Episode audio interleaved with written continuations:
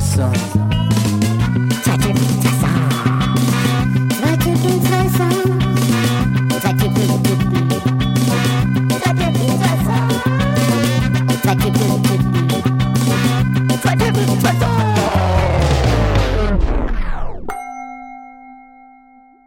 Herzlich willkommen zum Alben Speed Dating, unsere Kurzfolge, wo wir immer zehn Neuerscheinungen besprechen, zehn Alben. Ja, so in 20, 30 Minuten. Also wenn ihr ein bisschen Überblick bekommen wollt darüber, was gerade so neu rausgekommen ist, ähm, dann seid ihr hier an der richtigen Stelle. Und äh, Torben, wir machen das ja unverschämt binär, wie wir immer sagen. Es gibt immer einen Daumen hoch oder einen Daumen runter. Einen von dir, einen von mir. Und wenn beide Daumen hoch gehen, dann kommt das Album in unsere Hall of Fame auf unserer Webseite. Ähm, www.zweitypen2songs.de und äh, da sind bisher erst sieben Alben drin, Torben. Ich bin mal gespannt, äh, ob heute was dazukommt. Ja, hoffentlich haben wir heute mal wieder die Situation, dass das bei einem Album vielleicht der Fall ist oder bei zweien. Ähm, genau, ihr könnt dann auf www.2typen2songs.de reinschauen und euch diese wunderbar zusammengestellte äh, Liste mal anschauen und dann selbst nachgucken, ob es.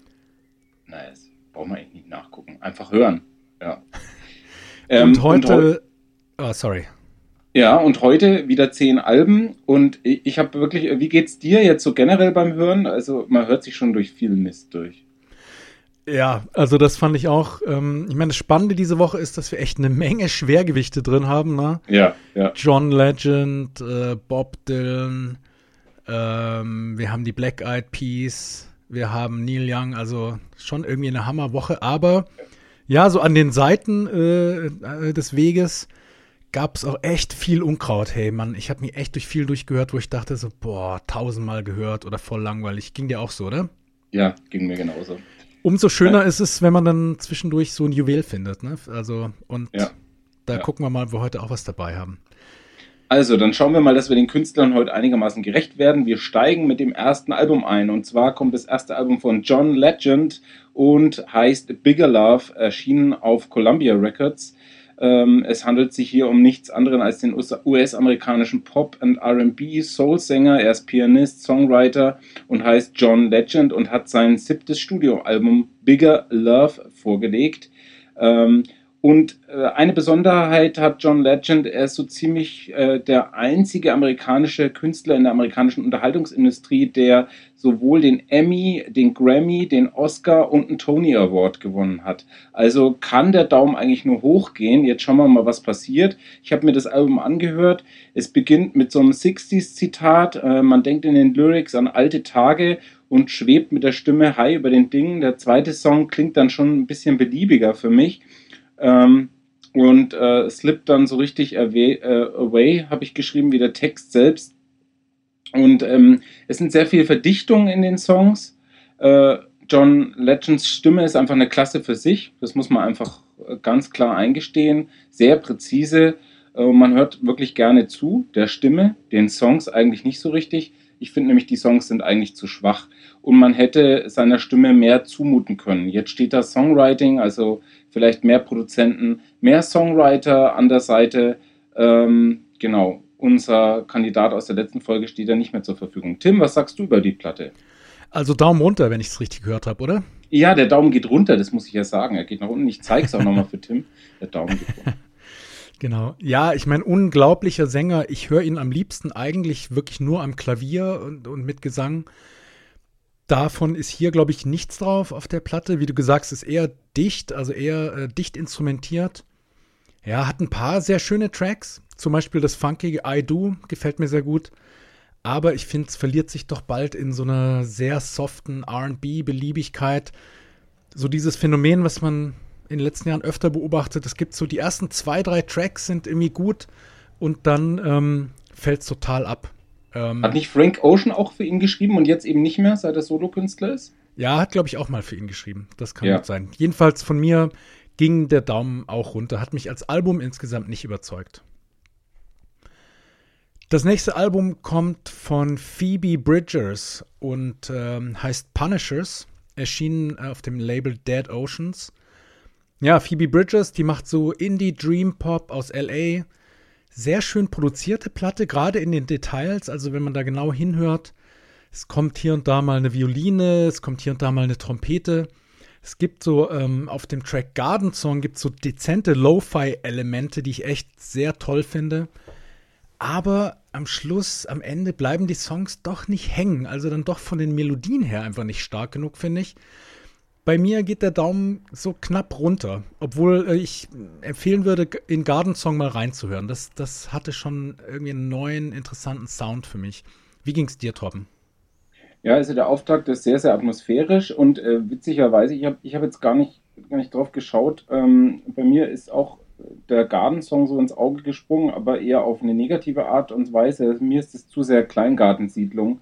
Äh, die Stimme von äh, Phoebe, wie würdest du es aussprechen? Phoebe, ja. Phoebe Lucille Bridges ist mir doch zu beliebig und charakterschwach und irgendwie auch austauschbar.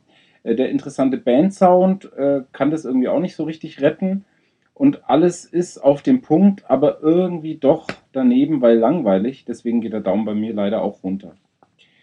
Womit wir zu einem der ersten Sidetrack-Schwergewichte kommen, und zwar zum Künstler Ron Sexsmith, äh, mit seinem Album Hermitage, äh, erschienen auf Cooking Vinyl Limited.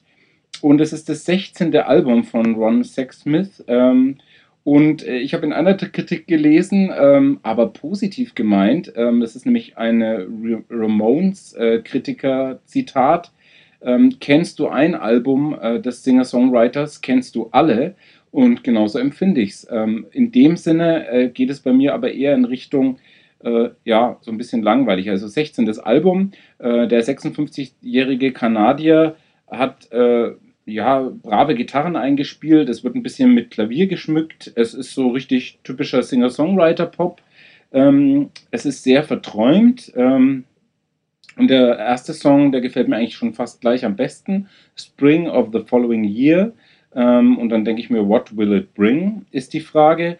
Äh, man fühlt sich an liebliche späte Solophase von Paul McCartney erinnert. Ist bei mir so ein bisschen so. Der macht auch viele so liebliche akustische Nummern, die mir eigentlich ganz gut gefallen, aber teilweise zu wenig ja, Roughness haben.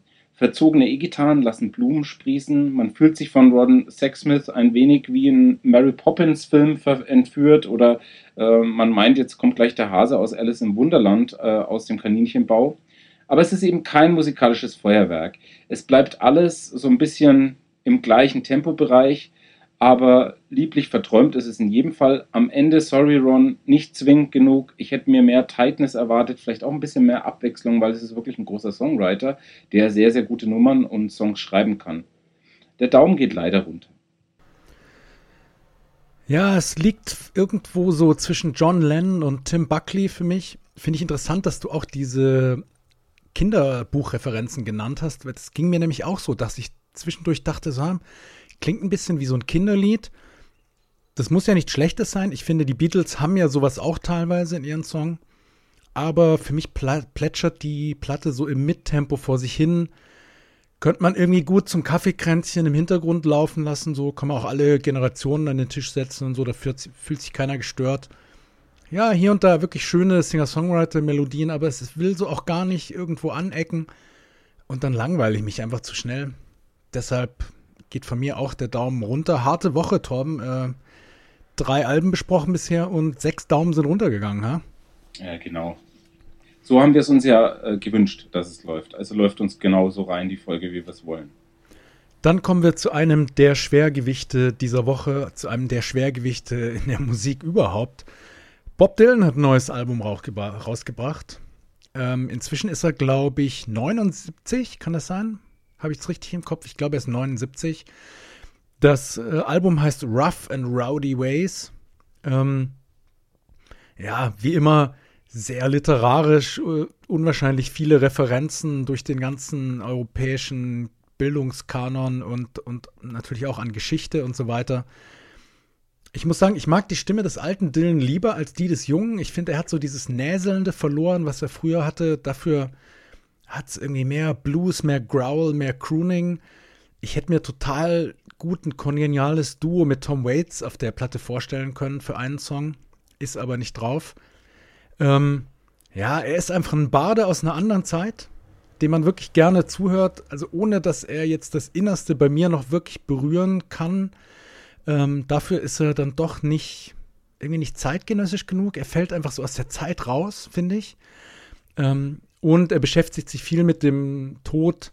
Also er ist ein Barde, der schon mal die Zeilen für seine eigenen Nachrufe schreibt in seinen Songs, weil er kann sie einfach besser schreiben als alle anderen. Ich glaube nicht, dass ich so oft noch reinhören werde, hab's aber trotzdem sehr gern gehört und mach deshalb den Daumen hoch. Also für mich ist es ähm, als Nicht-Dillen-Hörer wirklich ein toller Einstieg. Äh, gleich der erste Song, I Contain Multitudes, ist ein wunderbarer Song. Den habe ich relativ oft gehört. Ähm, der Text und die Musik spielen wunderbar miteinander. Er zelebriert den Rhythmus der Lyrics mit einer unglaublichen Deepness. Ähm, und er croont, du hast es auch gerade schon gesagt, das Wort Multitudes so wunderbar. Sehr schön. Und die Musik folgt den Worten und bettet alles ganz wunderbar ein. Also, die Meister Young und Dylan, Dylan scheinen zu liefern wie DHL die Woche. Sei es aus dem Archiv, wir kommen gleich noch dazu, oder eben mit nagelneuen Nummern, die ihresgleichen suchen. Dylan zerrt und dehnt die Wörter und hat einen wunderbaren Flow in seiner Stimme. Ähm, also wirklich, ich empfinde es auch so, dass das mit dem reifen Alter äh, zugänglicher geworden ist und er wirkt voll zurechnungsfähig und hey, für mich ist es als Dylan-Hörer wirklich ein guter Einstieg und ich werde das Album noch öfter hören. Daumen hoch. Womit wir zu einer mir vorher noch nicht so bekannten Band kommen, The Spitfires, eine britische Band aus Waterford in England, ähm, kommen so aus dem Bereich Ska, Punk, Indie, New Wave und Rock. Ähm, der Frontmann heißt Billy Sullivan und ähm, ganz am Anfang kommen kurz Streicher vor, das täuscht aber ein bisschen. Hier spielt die Band äh, mit dicken Bläsern zum Teil auch im Hintergrund. Das gefällt mir bei dem Opener wirklich gut. Also das erste Song ähm, gefällt mir sehr gut. Ähm, und dann Can't Be Done klingt für mich wie der Titel misslungen, komisch, mit einer Harmonika im Hintergrund. Äh, teilweise meine ich so ein bisschen die Pokes zu hören, nur in rockig schlechter. Ähm, auch vielleicht der Dialekt ein bisschen. Mir gefällt das alles irgendwie nicht. Strudelt an meinem musikalischen Interesse knapp vorbei. Also es ist einfach so vom Gesang nicht catchy genug.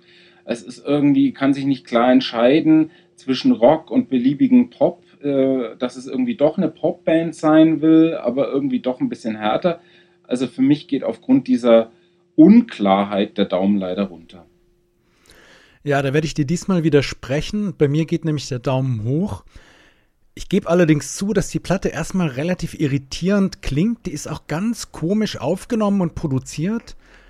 Wobei ich dann dachte, es ist, das ist irgendwie vielleicht auch das Interessante wieder an der Platte. Also ähm, klingt sonderbar. Ich kann es gar nicht so richtig beschreiben. Also klingt fast so ein bisschen amateurmäßig im Recording teilweise.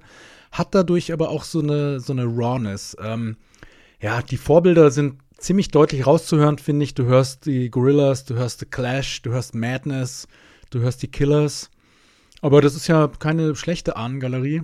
Es gibt so einige Mitgröl-Refrains, die vor allem live richtig Spaß machen könnten. Also ich glaube, das ist so eine Band, die sollte man auf dem Festival sehen.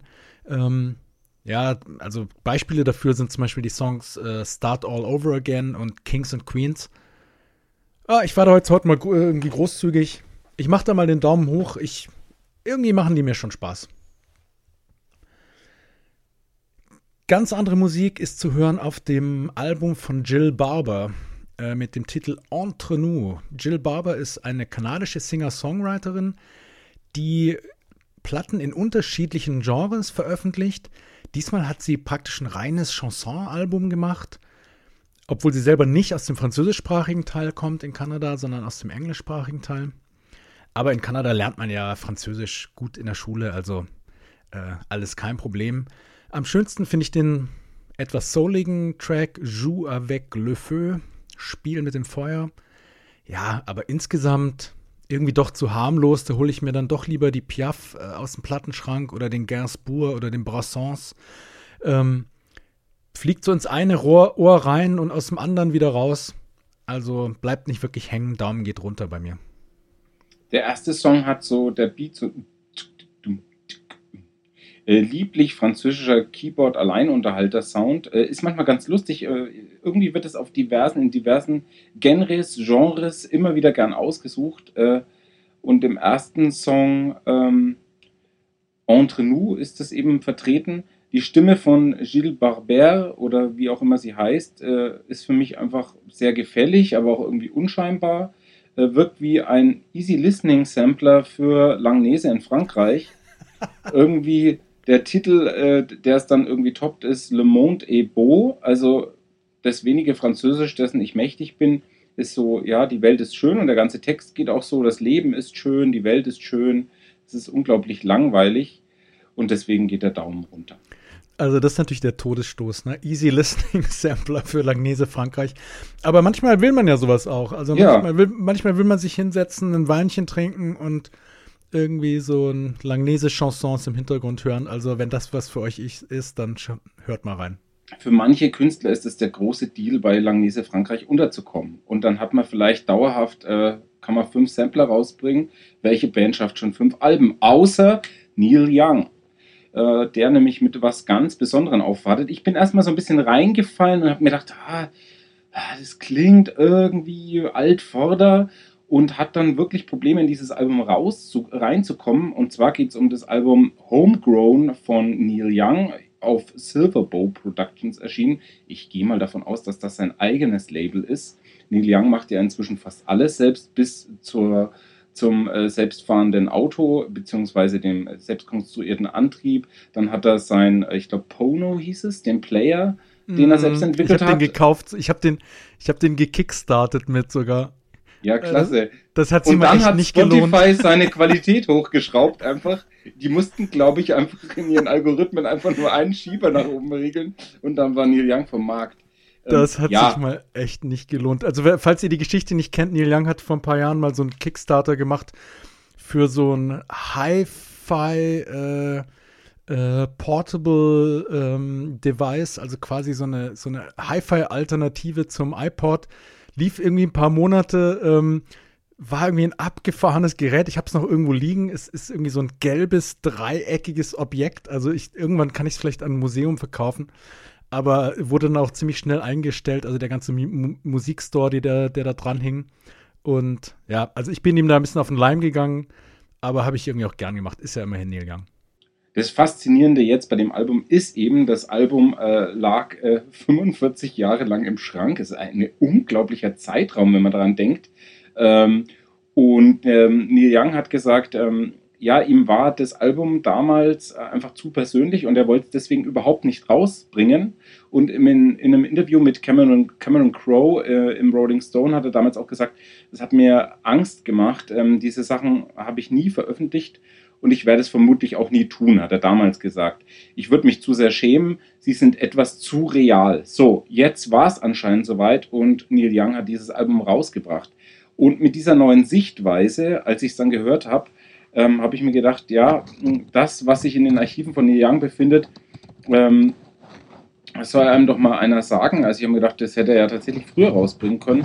Großartig mittendrin ist zum Beispiel der Spoken Word Track Florida, äh, erzählt eine ganz verrückte Geschichte. Also es lohnt sich da mal reinzuhören. Äh, ähm, es ist wirklich ein kompletter Spoken Word äh, Text mit Geräuschen im Hintergrund, äh, die die äh, breit gezogen werden. Wahnsinn, dass in den Archiven noch solche Sachen schlummern, aus denen man ein aktuelles Album entstehen lassen kann. Beziehungsweise, ich glaube, das Album war so kom komplett. Und anstatt äh, dieses äh, Albums, das 1973 erschienen hätte erscheinen hätte sollen, ist ähm, das Album Tonight's the Night auch sehr, sehr erfolgreich gewesen erschienen.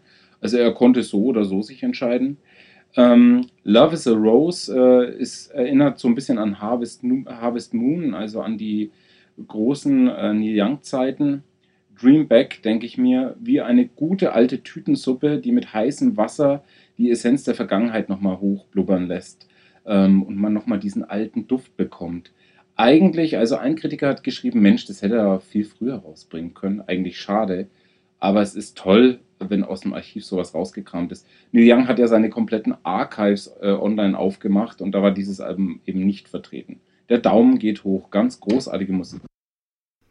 Ja, wie eine Flaschenpost aus dem Jahr 1974, die jetzt irgendwie 45 Jahre lang übers Meer geschippert ist und plötzlich äh, wird sie an den Strand gespült und rauskommt irgendwie so ein Flaschengeist.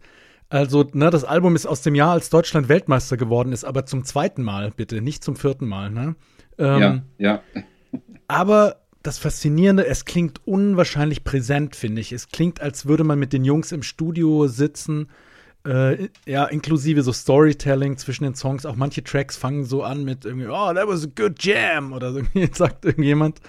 Ähm, ja, und, und es gibt einfach diese Neil Young-Magie. Ich weiß eigentlich nicht genau, was, woraus die besteht, aber es gibt sie und die ja, in diese Magie ist dieses ganze Album getaucht. Es sind wirklich tolle Songs dabei, finde ich. Also das jazzige Mexiko mit nur mit Klavier, das folkige Kansas, ähm, wo er, glaube ich, darüber singt, dass er irgendwie mit einer Frau neben sich aufwacht, äh, wo er dann irgendwie meint, ich bin mir nicht ganz sicher, ob ich deinen Namen kenne, aber ich finde total, ich freue mich total, dass du da bist.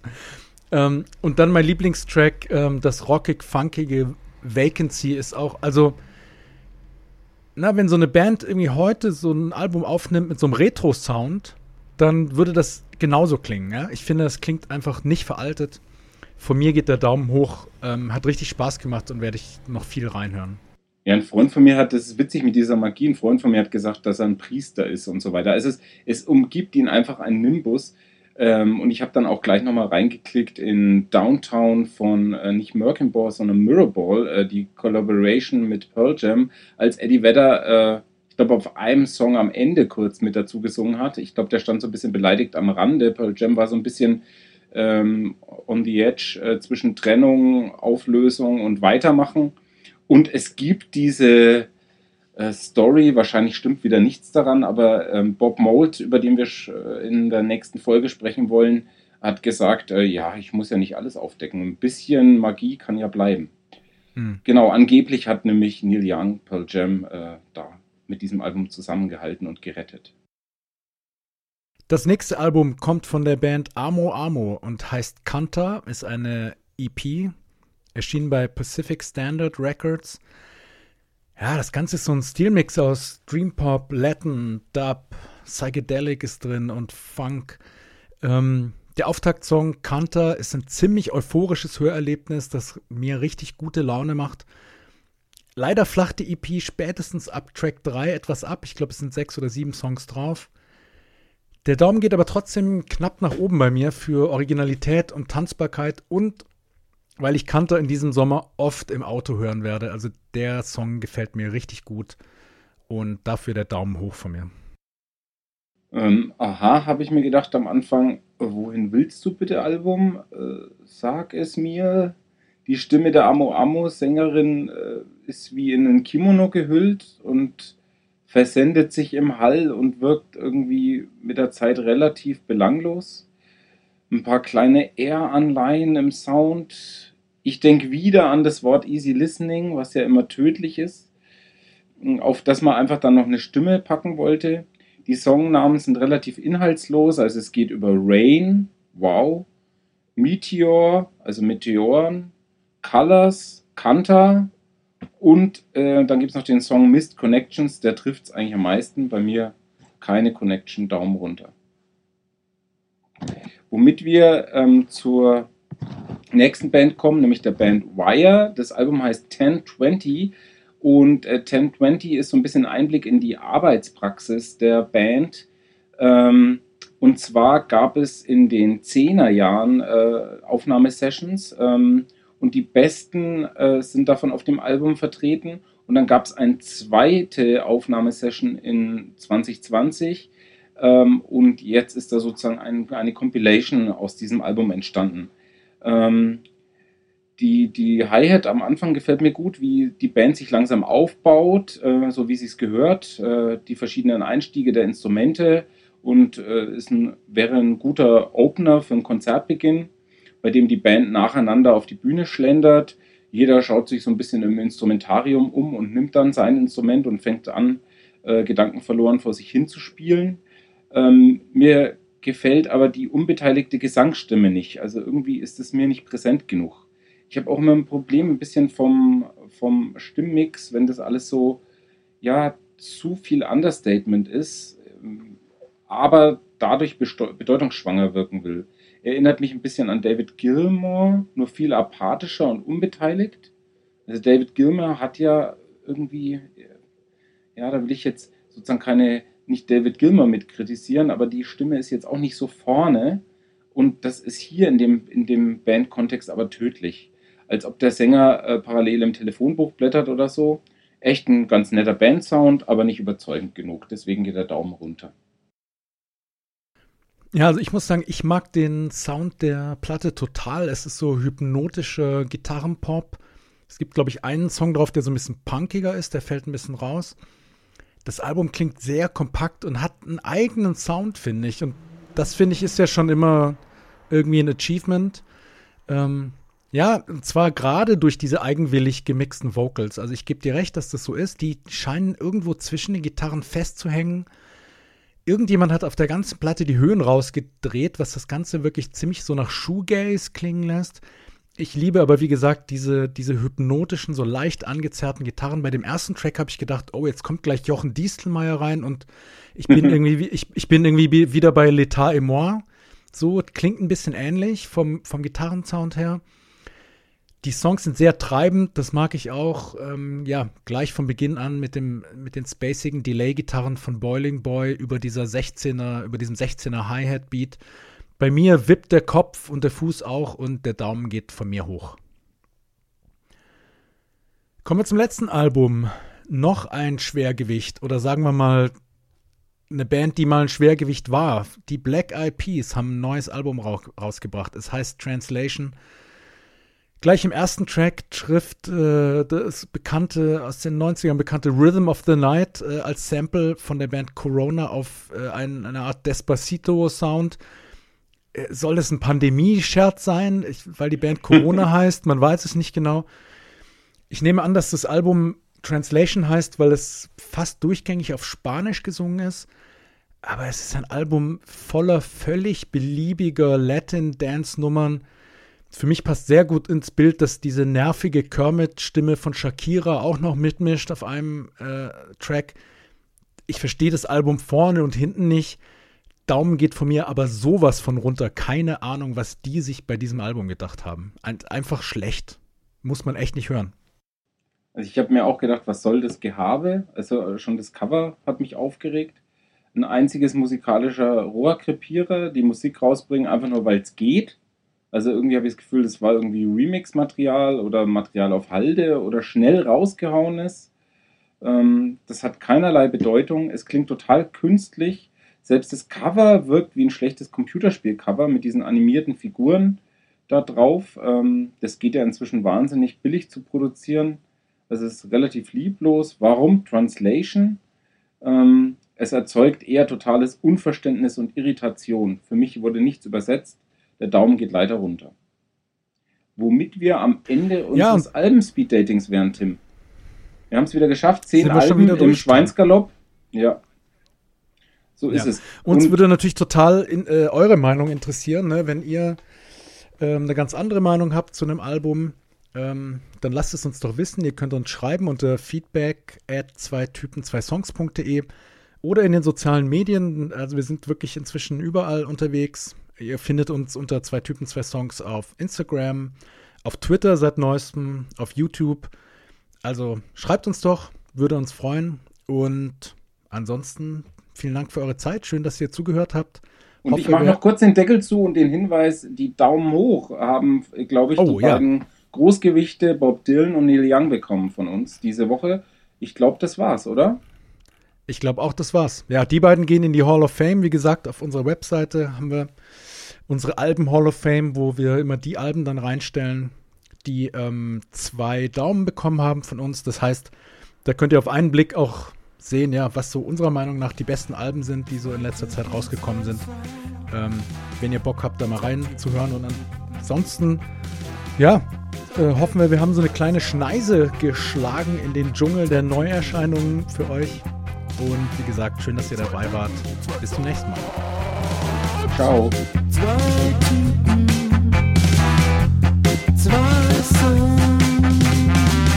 Zwei. Zwei.